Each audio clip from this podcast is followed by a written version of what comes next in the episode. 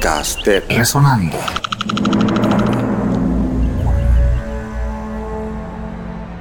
Si volvieran a hacer, hago lo mismo y mejor. Y cuando digo mejor, es que hubiera tenido más conocimiento de causa en el sentido de que me salieron algunos viajes cuando yo estaba en lo mejor de la televisión y no los acepté porque nosotros los panameños como que no nos gusta mirar mucho.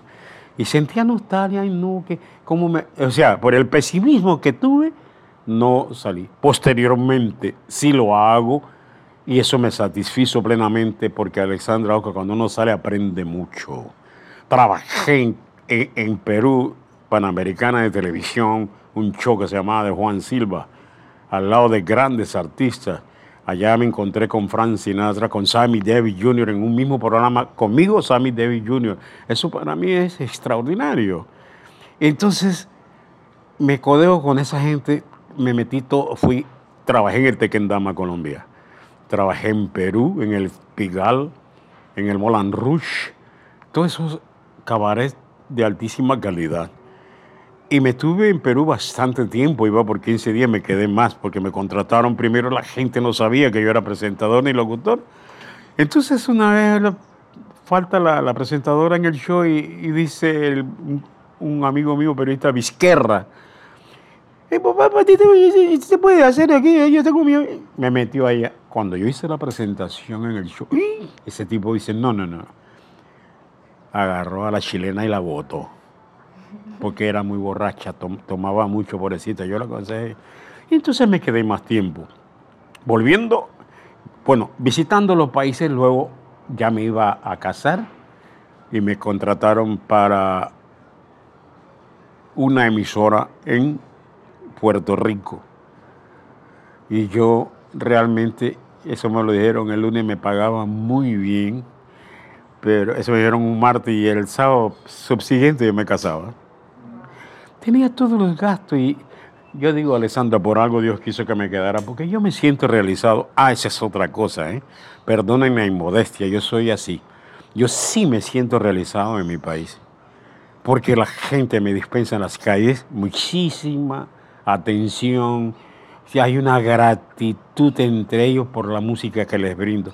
Pero como yo digo, no es Pi Romero, es el equipo completo que, que conmigo trabaja en lo que estoy haciendo, ¿ves? Y Alexandra lo sabe que, que fue mi jefa. Ella sigue siendo mi jefa. y trabajé muy a gusto con Alexandra porque ella sabe de televisión. Entonces, cuando yo viajaba y regreso a mi patria, empleo la sapiencia que aprendo por allá. Y eso me ha servido de mucho, aunque yo todos los días tengo que aprender algo. Yo para esta entrevista me estaba preparando y no, yo no soy el sabiendo, yo, eh, yo tengo que ver qué pasó por allá. Pero sí, y entonces esa pregunta que me hace, si volvieran a hacer eso, ¿no? Y más que nada, eh, hacer una fusión de elementos con gente que, que de verdad fueron muy buenas, pero que se han desaparecido. Y hay una pena muy grande en mi corazón. La mayoría de mis compañeros de radio- radionovelas han perecido. El último fue José Ríos Aldrete. Y también tengo una queja generalizada, no sé si lo puedan poner si usted quiera. De repente, las televisoras y las radioemisoras son un poco ingratas con sus servidores que le han dado vida, que han sido factores preponderantes, importantes, extraordinarios en las sintonías que le brindan y, en los eh, elementos que se emplean para trabajar. Es decir, el- el- ser humano que trabaja en las radioemisoras y en las televisoras merecen todo mi respeto. Le dan precisamente esa altura, esa altivez, ese, ese, ese consagrado sitial que eh, preferencia del público. Entonces, tú sabes, de repente lo olvidan. Yo no digo que estén poniendo todos los días, pero por ejemplo, en RPC Radio y en el Canal 4 han sido un poco, en ese sentido, personajes que hicieron posible la televisión y los mencionan en el aniversario. Sacan a dos tipos brincando en una tarima, que eso es lo que les prefieren. Digo, yo no digo eso, que no los pongan, pero he ido a otros países y estuvieran la ceremonia especial que le hacen a los desaparecidos. Sacan fotos, les hacen homenaje, cantan como ellos, como hacen acá. No, aquí cantamos de afuera. Aquí no se acuerda de un Armando Bosa y la orquesta. Aquí no se acuerda de un Mani Bolaño. Aquí no se acuerda de un Camilo Rodríguez. No, nadie se acuerda de nada, de los cantantes. Mira, Marta Estela Paredes, que la puse tanto en mi programa. Tú sabes, no hay una calle que se llame Marta Estela Paredes, no hay nada por no decir una palabra. Oye, entonces, ¿qué sucede? No hay, no hay, no hay un sitial para el artista panameño. Yo quisiera que este gobierno, que se perfila como un gobierno que va a hacer muchísimas cosas por el panameño, recuérdese que la cultura de los pueblos la miden los demás pueblos del mundo. Yo voy a un lugar y yo conozco al pueblo por su cultura, la manera de, desplazarse la gente, de tratarte. Panamá es muy asequible, es muy bondadoso con la gente. Eso yo estoy orgulloso de ser panameño. Pero ¿quiénes tienen la culpa de que el panameño esté revuelto, hecho un desastre? Son los medios. Perdóname, pero son los medios y el hogar.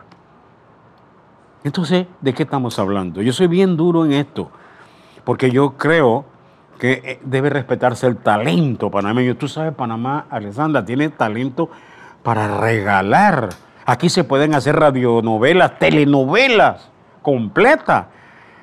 Se pueden volver a hacer radionovelas en una emisora importante, ¿por qué no? Oye, mucha gente está en el carro, está en el monte, está por allá. Yo recuerdo que, que una vez cuando murió el Papa aquel, el director de la radio se dio cuenta, por la radio, porque la televisora no llegaba donde él estaba. La señal pasa los cerros, baja y llega hasta donde tú estás.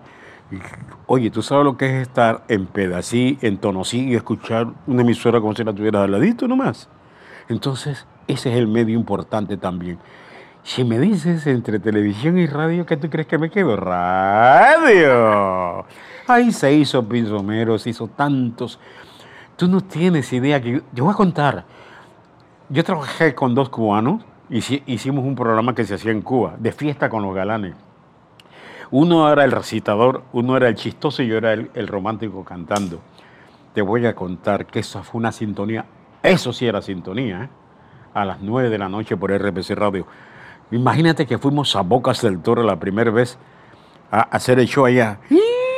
Cuando llegamos a Boca era como si llevaba Ricky Martin a Nueva York. Oye, yo, ¿y este poco de que le vienen a ver a ustedes? Bueno, te cuento que fuimos a la cabaña hace un show y dice un tipo, esos los guapos del pueblo, y que, bueno, yo voy a ver qué hacen ustedes, tanta vaina que están hablando. Yo voy a ver qué van a hacer arriba, porque yo he pagado 10 dólares para verlo, ¿eh? Imagínate, 10 dólares ese tiempo era una millonada, pero era VIP. Oye, cayó un aguacero, pero lo bajaron y no, comenzamos nosotros. Era que yo canté, si acaso te ofendí, perdón, y la gente, y comenzamos el show. Yo comencé a cantar. Oye, el tipo estaba, tú sabes, estaba el tipo así.